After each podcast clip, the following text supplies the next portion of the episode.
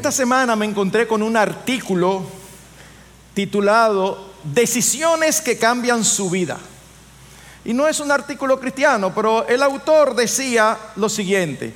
El clímax de una gran cantidad de películas llega cuando el personaje principal debe de tomar una decisión que tiene el potencial de cambiar el curso de su vida.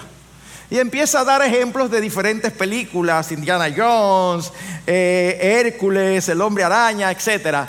Pero yo creo que no hay que pensar mucho para nosotros recordar películas donde se llega el momento en que tomar una decisión va a definir el curso futuro en un sentido o en otro y sentidos y resultados diametralmente opuestos. Él termina diciendo, este tipo de grandes decisiones son visibles, dramáticas y memorables, y es por esto que los guionistas las utilizan como momentos determinantes en sus películas.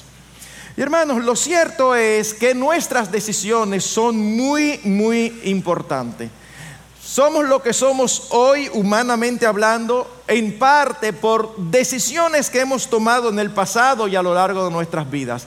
Difícilmente haya alguien aquí de joven hacia adelante que no recuerde algún momento, y quizás más de uno, donde tuvo disyuntivas o decisiones que tomar y no tenía la certeza de qué hacer, aunque sí tenía la seguridad de que una cosa tenía ciertas implicaciones y otra tenía otras. Y posiblemente todos nos recordemos aquí momentos donde por la gracia de Dios hemos tomado las decisiones correctas y todavía hoy damos gracias por haber hecho eso. Pero posiblemente algunos también aquí nos recordemos de momentos donde hemos tomado decisiones incorrectas y posiblemente todavía hoy estamos llevando y sufriendo las consecuencias de esas malas decisiones. Así que lo que yo quiero hacer en esta mañana es traer a sus vidas una decisión trascendental basada en Malaquías capítulo 2 versículo 2.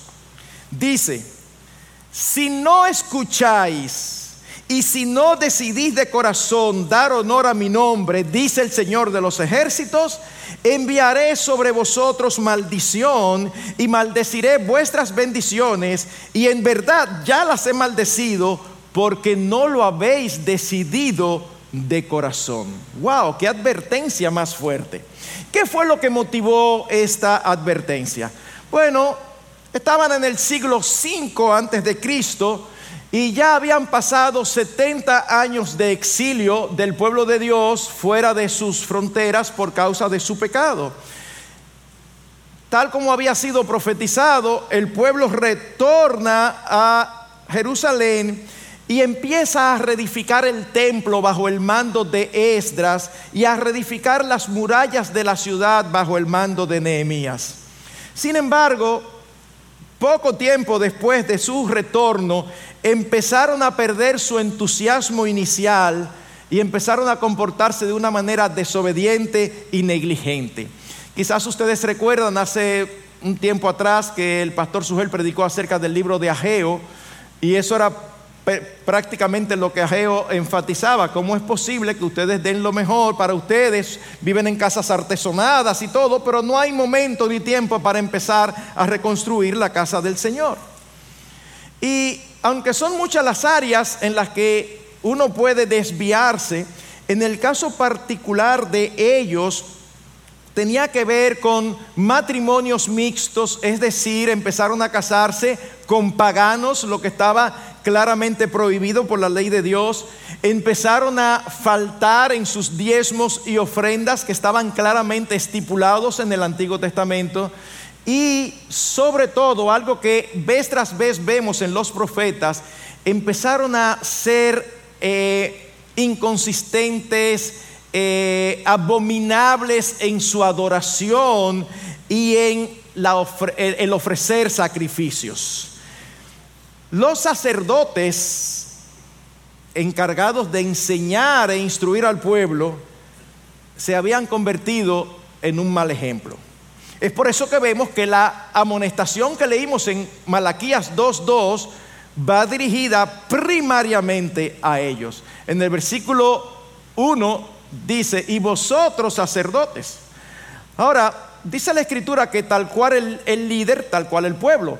Ya ustedes pueden imaginarse si los líderes espirituales del pueblo estaban en esa condición, cómo estaba el pueblo.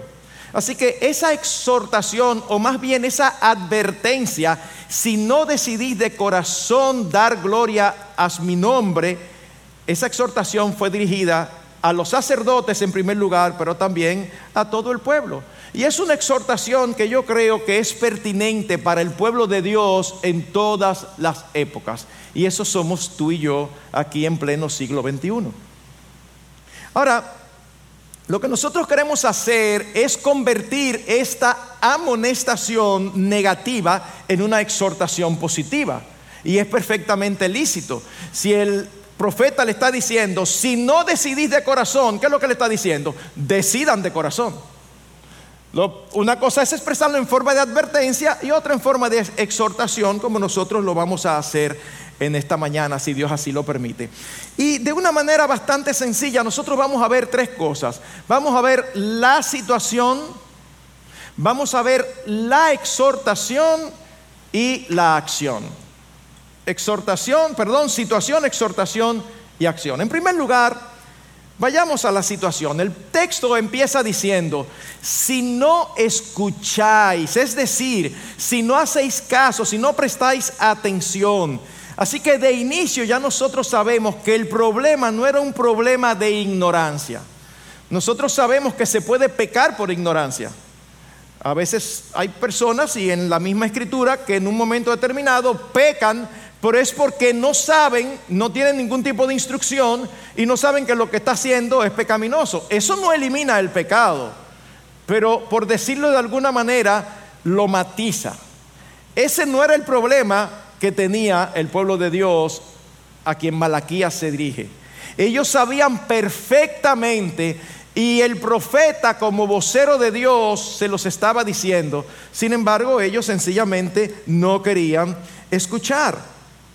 Cuando nosotros vamos al capítulo 1, el capítulo inmediatamente anterior, vemos que el pueblo se había acostumbrado a hacer las cosas de una manera mecánica, de una manera rutinaria, y se habían endurecido de tal manera que no reaccionaban a la reprensión. Eso es lo mismo que nosotros vemos hoy.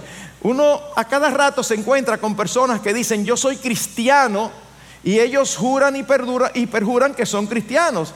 Sin embargo, ellos viven exactamente igual que el que no lo es, prácticamente en todo. ¿Y por qué dicen que son cristianos? Ah, porque ellos sí asisten a la iglesia cada domingo y posiblemente cantan y hasta cierran sus ojitos y levantan sus manitos, pero eso no hace cristiano a nadie. Porque no es algo que se hace por costumbre. Oigan lo que el Señor les dice en el capítulo 1, versículos 6 y 7. Dice, el Hijo honra a su Padre y el siervo a su Señor. Pues si yo soy Padre, ¿dónde está mi honor? Y si yo soy Señor, ¿dónde está mi temor? Dice el Señor de los ejércitos a vosotros sacerdotes que menospreciáis mi nombre. ¿Y cómo reaccionan ellos? Dice, pero vosotros decís, ¿y en qué hemos menospreciado tu nombre? Ofreciendo sobre mi altar pan inmundo. Y vosotros decís, ¿y en qué te hemos deshonrado? En que decís, la mesa del Señor es despreciable. En otras palabras, el pueblo en ese momento estaba como los fariseos en el tiempo del Señor Jesucristo. Ellos decían que Dios era su Padre y su Señor, pero no le obedecían, ni le honraban, ni le temían. Y aun cuando se les señalaba su pecado, no lo veían y eran capaces de preguntar dónde estaba el problema. Eso se refleja hoy de muchísimas maneras. Cuando tú a un creyente que está pecando claramente en contra de los principios también claramente establecidos en la palabra, y ellos te dicen sencillamente que ellos no lo ven así. Y uno se pregunta, ¿por cómo es que tú lo ves? Porque mira lo que dice aquí. No, no, pero es que yo no lo veo así y con eso lo resuelven todo. Pero que no es un problema de cómo tú lo ves, es un problema como la Biblia enseña. Ese era el estado en que estaba el pueblo. Pero peor aún, le ofrecían al Señor cuando iban a hacer sacrificios lo dañado. Necesitaban hacer sacrificios o ellos sabían que tocaba sacrificios. Dice, bueno, pero ya esta oveja está coja, está ciega, yo no la puedo vender, déjame ofrecérsela al Señor. Wow.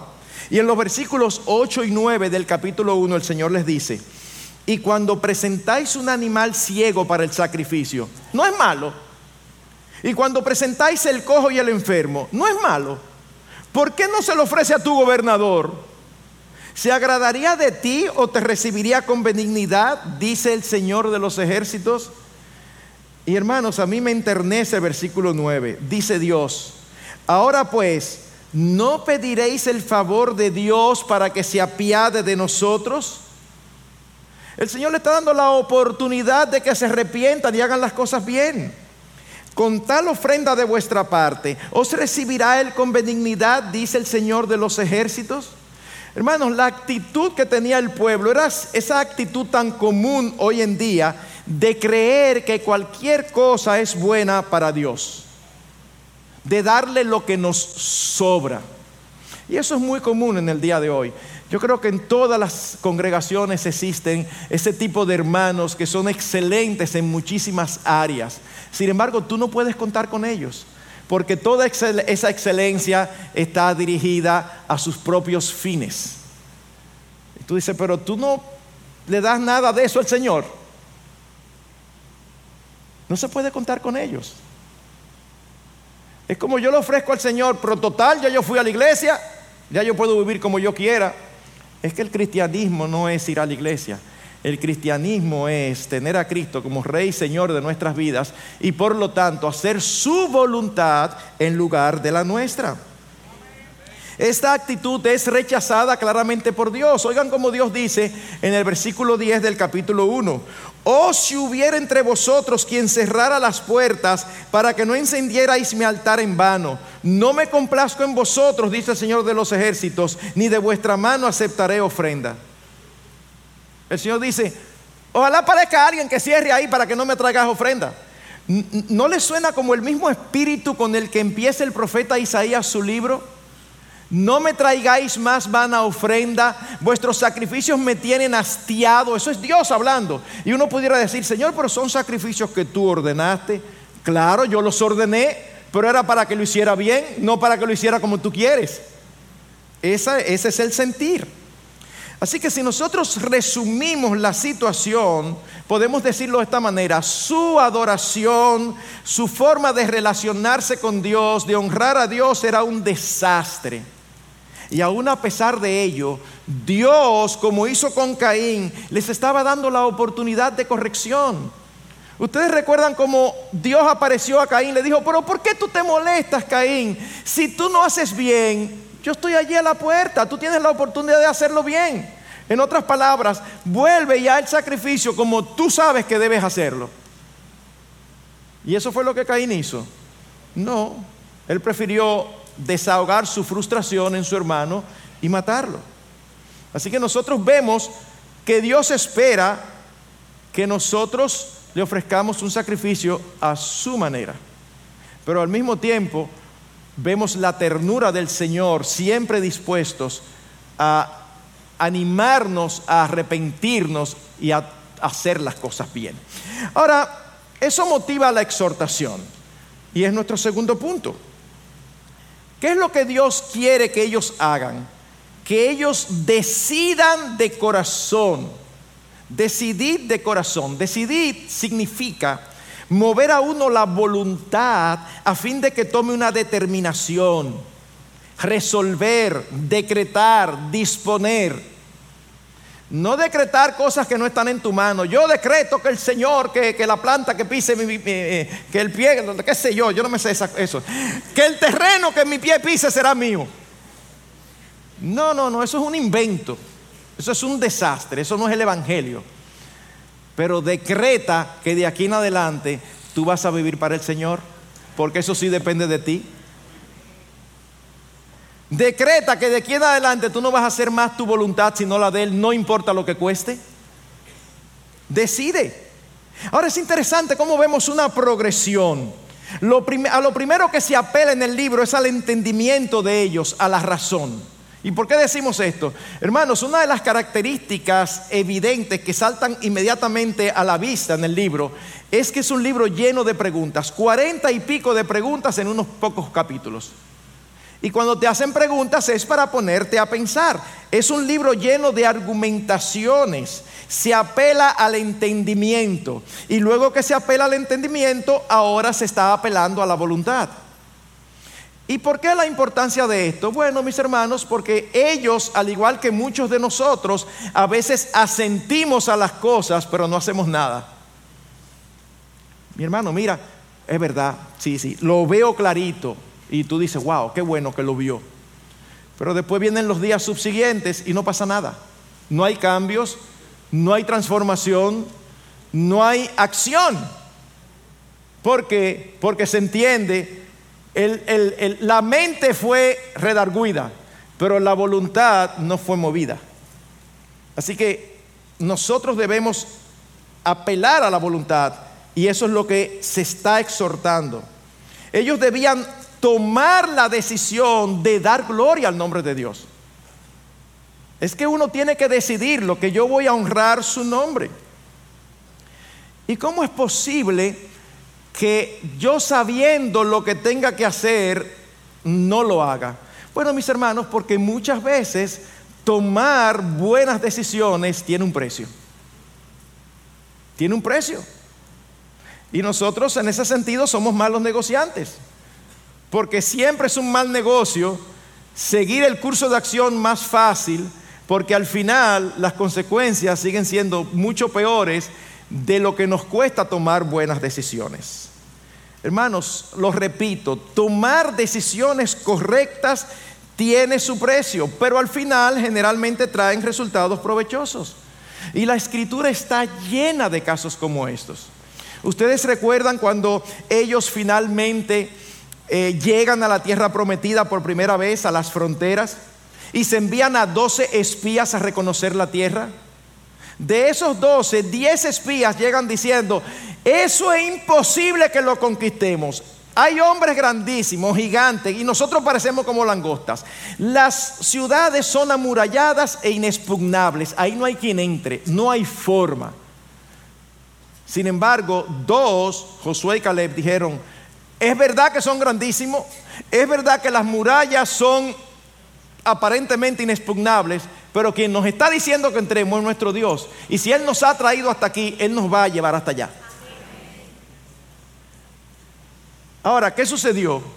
No, la opinión que se volvió popular fue la de no tomar ese riesgo. ¿Y qué se nos dice en números 14, 21, 23? 14, 24 dice, pero a mi siervo Caleb, porque ha habido en él un espíritu distinto y me ha seguido plenamente, lo introduciré a la tierra donde entró y su descendencia tomará posesión de ella. Ustedes saben cómo traduce Reina Valera, me ha seguido plenamente, dice a mi siervo Caleb, por cuanto decidió ir en pos de mí. Eran doce, habían visto lo mismo, tenían los mismos elementos de juicio para tomar una decisión. Diez decidieron que ese riesgo era demasiado grande. Dos decidieron que debían de entrar. Déjenme hacerle una pregunta. ¿Alguien aquí recuerda el nombre de los otros diez? ¿Están en la Biblia? ¿Usted sabía? Búsquelo, están en la Biblia. ¿Y cómo se llamaban? Ni yo sé. ¿Y cuál es la diferencia? Que en un momento determinado, Caleb tomó, Caleb y Josué tomaron la decisión correcta. No la decisión popular, no la decisión de la mayoría, no la decisión que iba a ser aprobada por los demás, no. Ellos tomaron la decisión correcta, aunque no era la popular. Más adelante nosotros vemos a un rey como el rey Ezequías. Ezequías fue uno de los mejores reyes de Judá. Miren qué interesante lo que dice segundo libro de Crónicas, capítulo 29, versículo 10. Dice, ahora he decidido en mi corazón hacer un pacto con el Señor, Dios de Israel. Ah, pero lo más seguro que para él era fácil, porque él era, reino él era del reino del sur y el reino del sur se mantuvo más o menos fiel. Su papá, ¿saben quién era? Acaz. Y Acaz era un rey impío. Humanamente hablando, él tenía todas las razones para seguir el ejemplo de su padre. Sin embargo, a pesar del mal ejemplo de su padre, él decidió que él no iba a seguir ese ejemplo, sino que él iba a hacer un pacto con Dios de obedecerle.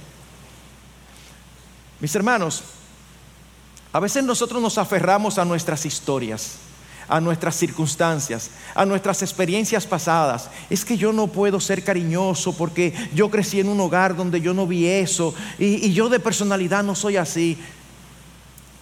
Va a ser más difícil para ti, eso es todo. Pero Dios te capacita si tú quieres hacerlo. Solo tienes que decidirlo. Tienes que decidirte a obedecer. Tienes que decidirte a hacer lo que Dios está mandando. O pensemos en Daniel. Todo el mundo admira a Daniel. Todo el mundo dice, wow, Daniel, un joven llevado cautivo por los babilonios.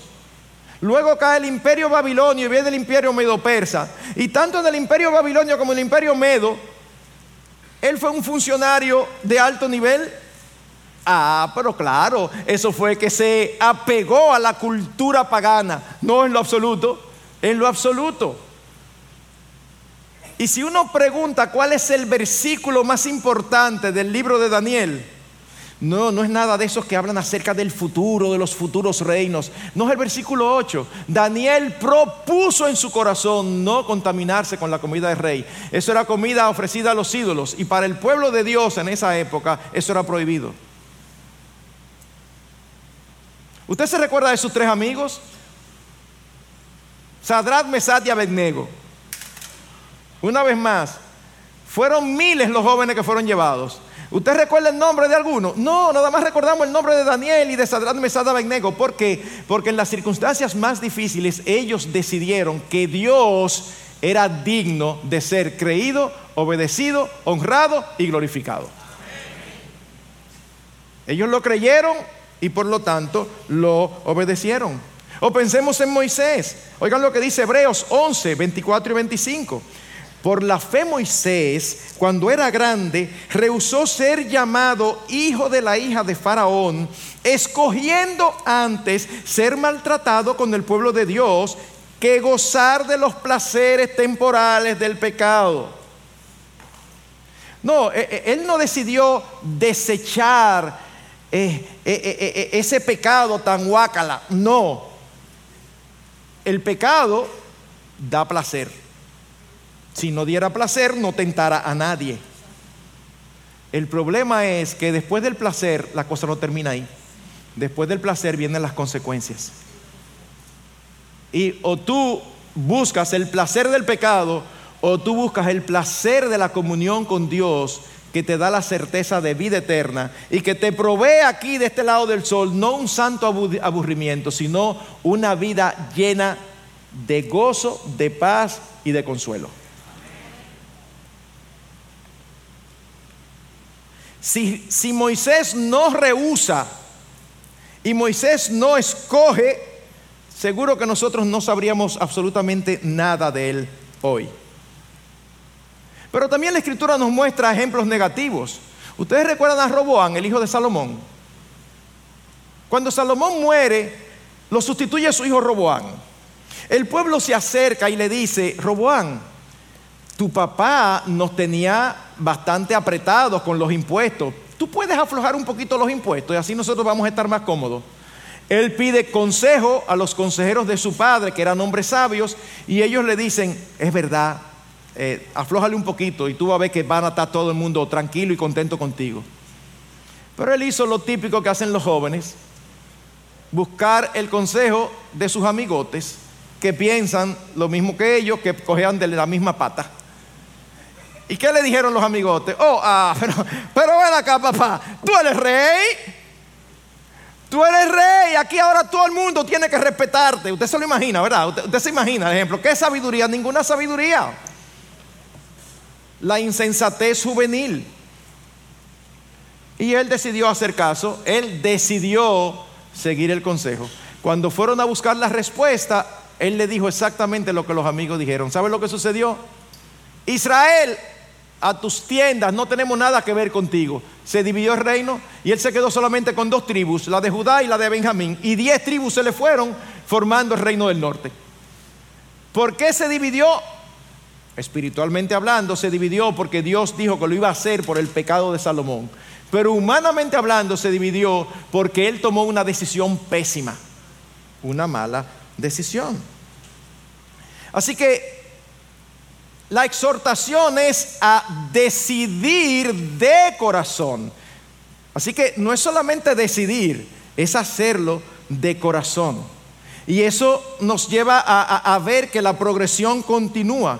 Se apela al entendimiento, se apela a la voluntad y ahora se apela a los afectos y a todo nuestro ser.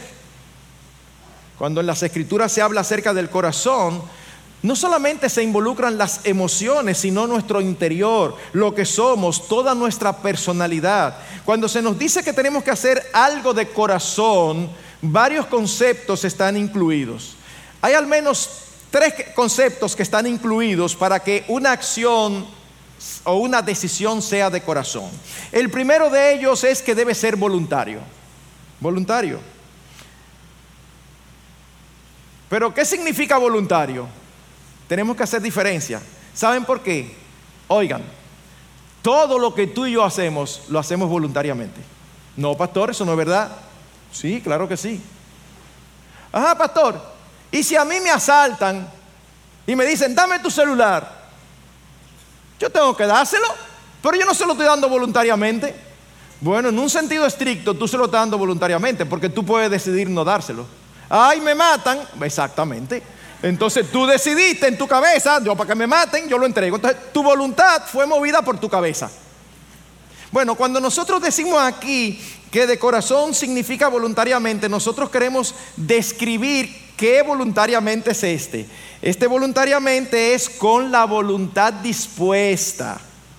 Porque cuando nos obligan a algo, nuestra voluntad accede, pero no está dispuesta.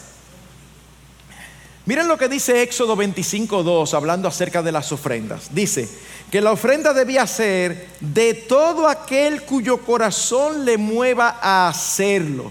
Y me gusta mucho más como lo traduce Reina Valera. Dice, de todo varón que la diere de su voluntad de corazón, para que no quede duda.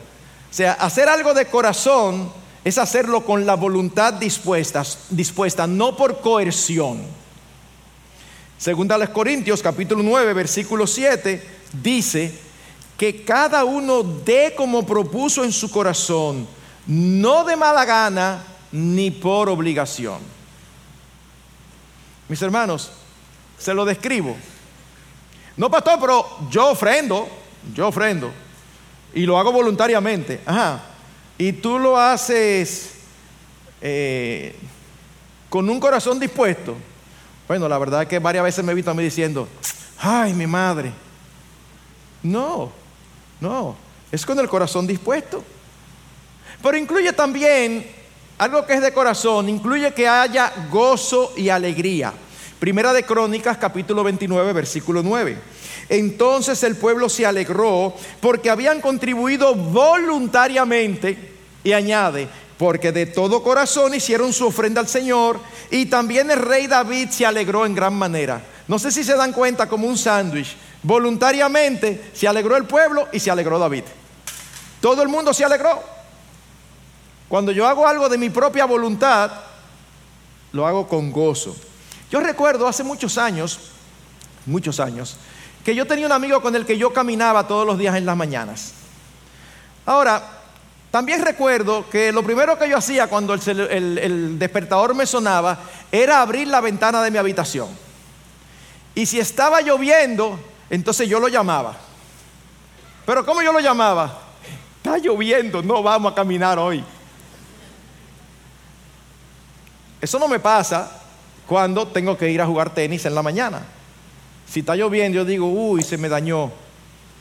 Entonces, ese caminar, que lo hicimos como por tres meses solamente, era voluntario, porque a mí nadie me estaba obligando, pero no era con gozo, No era con gozo. Por lo tanto, no era de corazón que yo caminaba. No, no era de corazón. No es así. Pero en tercer lugar, incluye también hacer las cosas de corazón, incluye hacerlo con motivaciones correctas, con sinceridad. Y esto es algo que es reprendido continuamente por los profetas al pueblo. Miren lo que dijo Isaías 29:13. Dijo entonces el Señor, por cuanto este pueblo se me acerca con sus palabras y me honra con sus labios, pero aleja de mí su corazón, y su veneración hacia mí es solo una tradición aprendida de memoria, por tanto, he aquí volveré a hacer maravillas con este pueblo, prodigiosas maravillas, y perecerá la sabiduría de sus sabios y se eclipsará el entendimiento de sus entendidos. Dios no quiere que nosotros hagamos las cosas de manera rutinaria, de manera tradicionalista, sin pensarlo. Jeremías 12:2, cerca estás tú de sus labios, pero lejos de su corazón la terminología correcta. Dios te bendiga, varón, bendiciones, mi hermano. Está bien, nosotros podemos adoptar una terminología y una forma de hablar que parezca muy espiritual, pero eso no necesariamente es algo que dé gloria al Señor, porque debe ser hecho con entendimiento. Pero en tercer lugar, ¿qué era lo que ellos debían de decidir de corazón? Y esto nos conduce al tercer y último punto, a la acción. Ellos debían decidir de corazón dar gloria al nombre de Dios. Y hermanos, todo el que es miembro de IBCJ, yo espero que esté muy claro, porque eso es como el ABC lo que dice el catecismo. ¿Cuál es el propósito principal del hombre? Glorificar a Dios y gozar de Él por siempre. Eso es elemental, eso es lo que se le enseñan a los niños en nuestros hogares, yo supongo y espero. Elemental. Glorificar a Dios y disfrutar de comunión con Él. Es para eso que fuimos creados. Él merece que su nombre sea exaltado. Y ya en el capítulo 1 del profeta Malaquías, Dios mismo había expresado eso. Versículos 11 y 14 dice, porque desde la salida del sol hasta su puesta, mi nombre será grande entre las naciones, y en todo lugar se ofrecerá incienso a mi nombre y ofrenda pura de cereal, pues grande será mi nombre entre las naciones, dice el Señor de los ejércitos. Dice, mi nombre tiene que ser exaltado porque mi nombre es grande. ¿Y qué es dar gloria a su nombre? Eso también es bastante elemental. Nosotros no podemos añadir nada a la gloria de Dios, porque es una gloria intrínseca, es una gloria que le pertenece. Dar gloria a Dios es manifestarla al mundo, es dar a conocer su grandeza, sus maravillas, no solamente a través de nuestros labios, que es lo que nosotros hacemos cuando cantamos himnos de alabanza, que hablan de los atributos de Dios, hablan de su omnipotencia, de su justicia, de su santidad, de su grandeza, de su omnisciencia. Con esto nosotros estamos proclamando la gloria de Dios. Pero dar gloria al nombre de Dios va mucho más allá que simplemente decirlo. De las iglesias donde yo vengo cuando era jovencito, era muy típico lo que llamaban números especiales. Es decir, que habían personas que cantaban, uno o dos personas, y era muy típico, sobre todo si eran muy jovencitos, que se pararan muy nerviosos ahí y dijeran una frase típica, esta próxima canción que voy a cantar es para la gloria de Dios. Como lo mismo. Bueno, está bien, pero, pero dar gloria a Dios es mucho más que decir que es para gloria de Dios. Dice Primera de Crónicas 16, 24, 25 y 28. Contad su gloria entre las naciones, sus maravillas entre todos los pueblos, porque grande es el Señor y muy digno de ser alabado. Temible es Él sobre todos los dioses. Tributad al Señor, oh familias de los pueblos, tributad al Señor gloria y poder. Alábalo, habla de Él, pero también actúa, actúa. ¿Cómo podemos nosotros dar gloria a Dios a través de nuestras acciones? Bueno, si nosotros fuéramos a ir a lo largo de toda la Biblia, la verdad que tendríamos que hacer dos o tres sermones más para hablar de eso. Sin embargo, Solamente quiero mencionar dos que son parte de lo que se ve aquí en el libro de Malaquías. Solamente dos, y yo creo que es más que suficiente. En primer lugar, damos gloria a Dios obedeciendo su palabra, que es lo mismo que hacer su voluntad. No, pastor, pero yo lo que quiero es hacer la voluntad de Dios.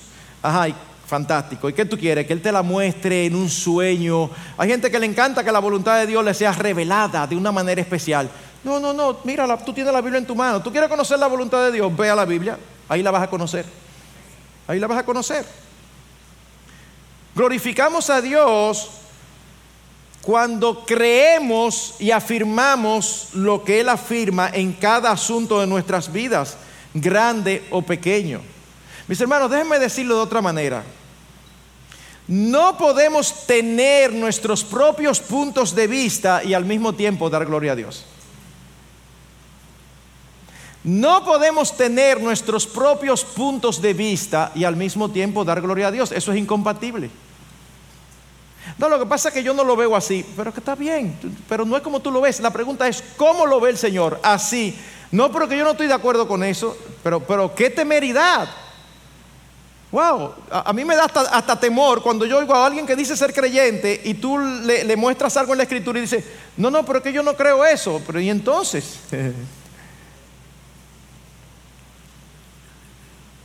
Es llamar bueno a lo que Dios llama bueno y llamar malo a lo que Dios llama malo. Y cuando nosotros pensamos en este texto, siempre pensamos en, la agenda homosexual, en el aborto. Sí, eso está demasiado claro, o debiera estarlo en la cabeza de cada creyente. Son en otras cosas mucho más pequeñas, pero igualmente importantes. Donde Dios dice no y nosotros decimos, bueno, pero eso no es tan así. O donde Dios dice sí, nosotros decimos, pero hay que entenderme porque mi situación, y eso es típico de todos nosotros, mis hermanos. Ustedes saben que precisamente por esto de, de decir bueno a lo que Dios dice bueno y malo a lo que Dios dice malo, bueno a lo que Dios dice bueno y malo a lo que Dios dice malo, es precisamente por esto que la confesión de pecados glorifica al Señor. Hay un texto en el Antiguo Testamento que a algunos le, causa como curiosidad, como, como que les resulta difícil entenderlo. Nosotros vemos cuando empieza la conquista de Canaán, que Dios dice en la primera ciudad conquistada, ya dentro, después de haber cruzado el Jordán, que fue Jericó, Dios dice, no tomen botín, no tomen nada, que todo eso es para el Señor. Sin embargo, un hombre llamado Acán entró en una tienda y vio allí un manto babilónico y un lingote de oro y lo codició y lo guardó.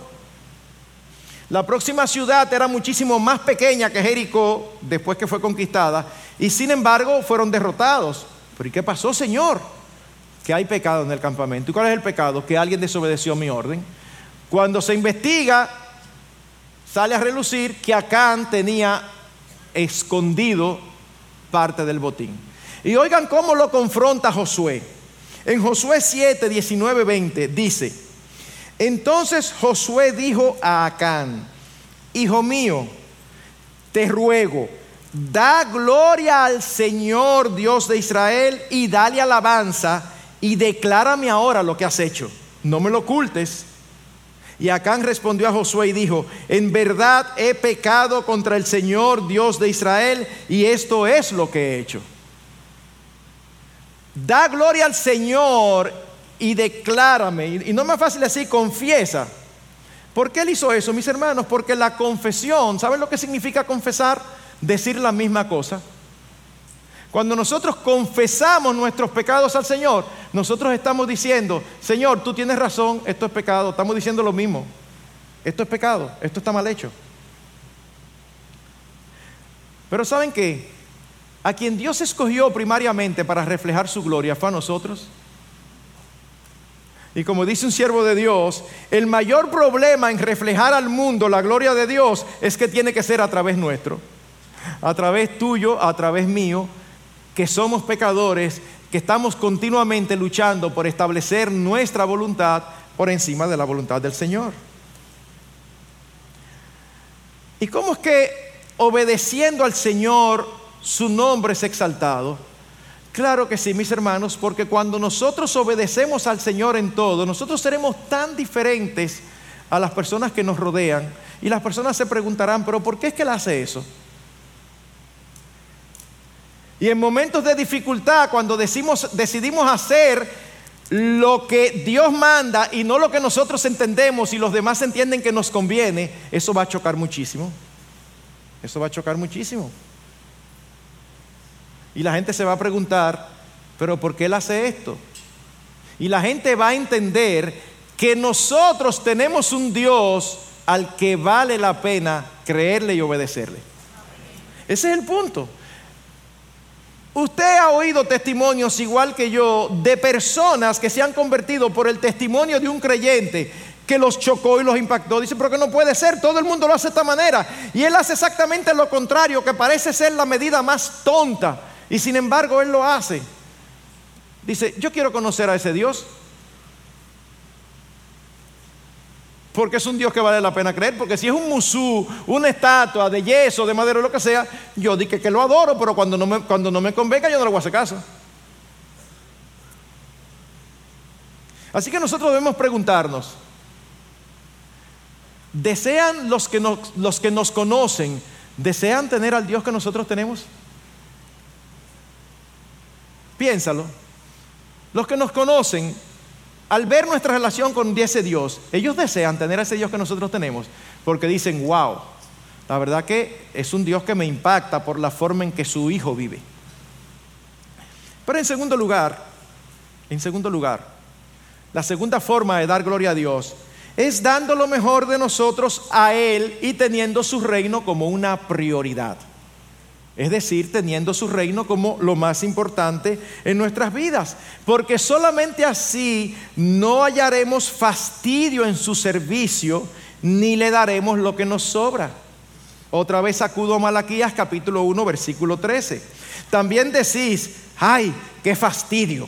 Y con indiferencia lo despreciáis, dice el Señor de los ejércitos, y traéis lo robado o cojo o enfermo así traéis la ofrenda. Aceptaré eso de vuestra mano, dice el Señor. O sea, ustedes pretenden que yo acepte como ofrenda algo que ustedes me traen de mala gana, algo que ustedes se robaron, algo que no vale la pena, que ni siquiera ustedes valoran. No, no, no, no, de ninguna manera.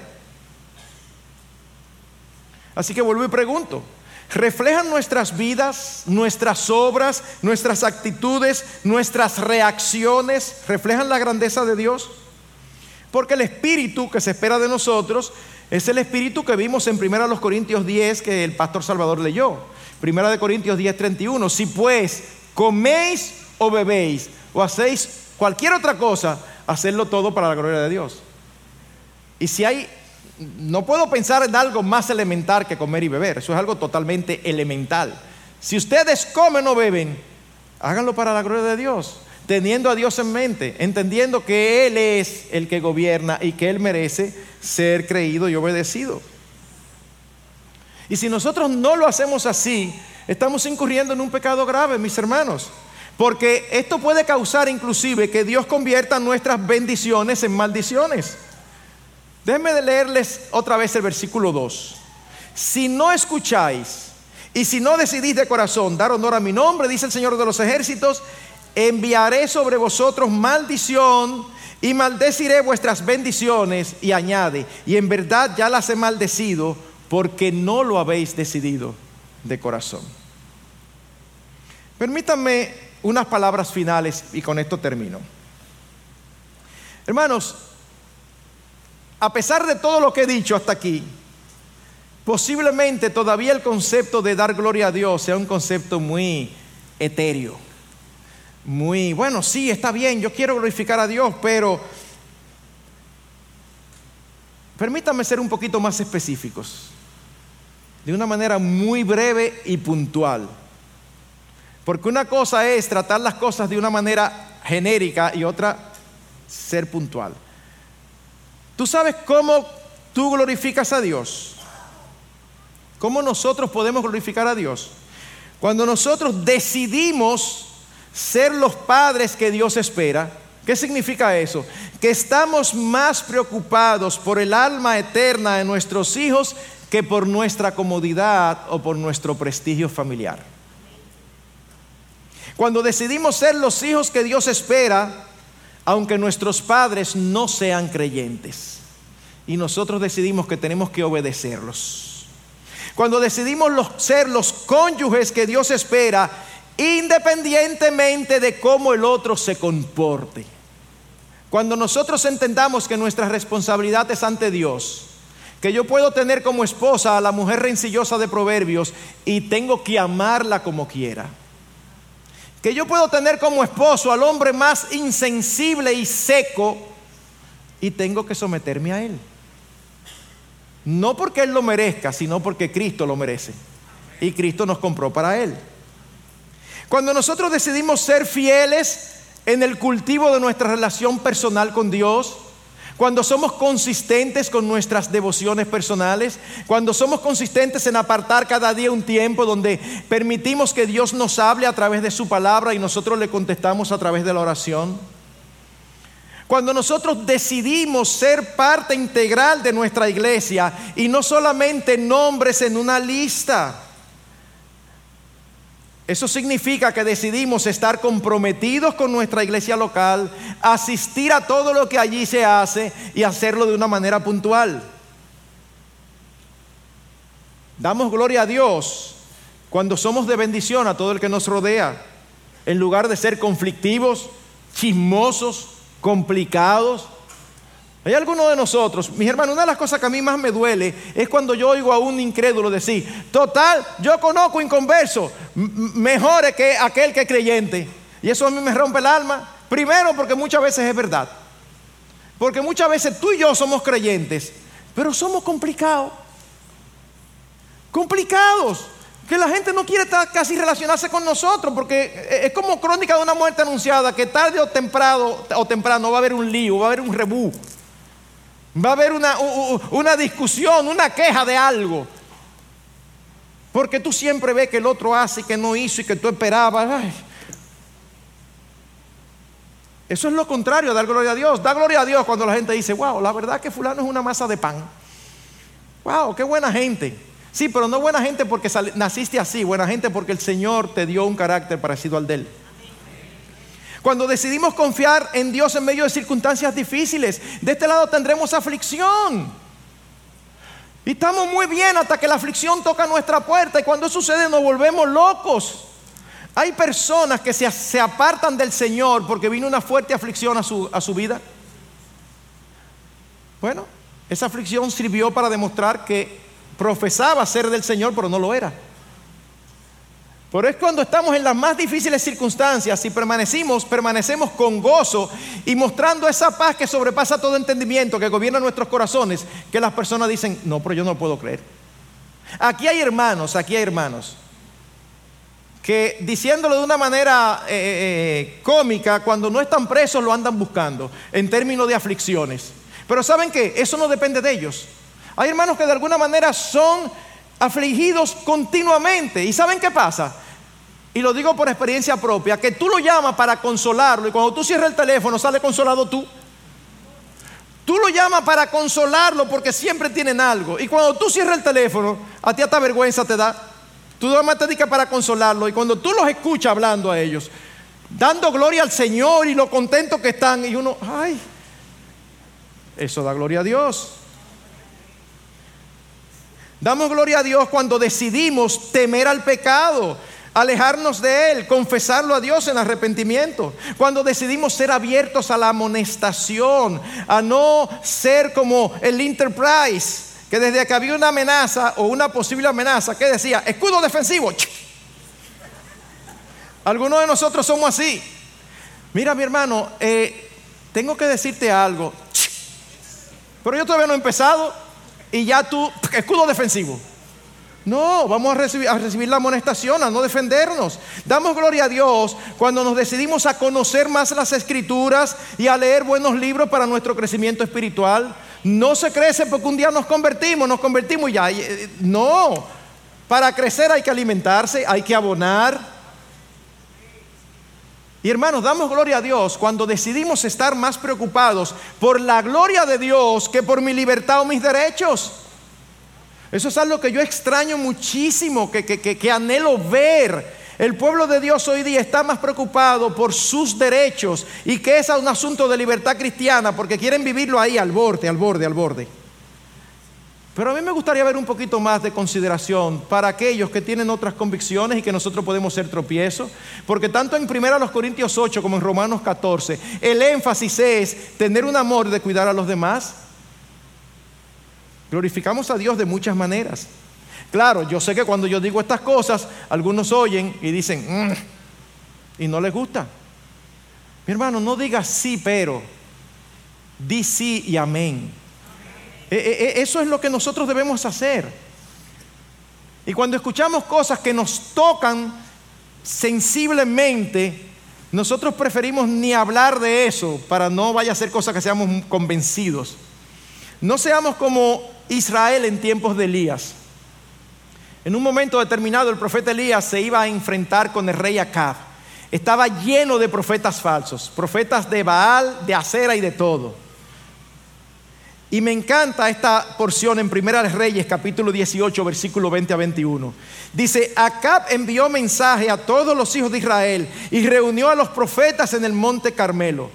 Elías se acercó a todo el pueblo y dijo, o sea, aquí está Acab y aquí están ochocientos y pico de profetas falsos. Y Elías llega y ve a los profetas con los que se va a enfrentar y al pueblo. Y dice Elías, ¿hasta cuándo vacilaréis entre dos opiniones? Si el Señor es Dios, seguidle.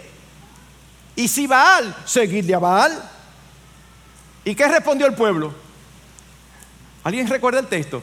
Oigan lo que dice. Pero el pueblo no le respondió ni una palabra.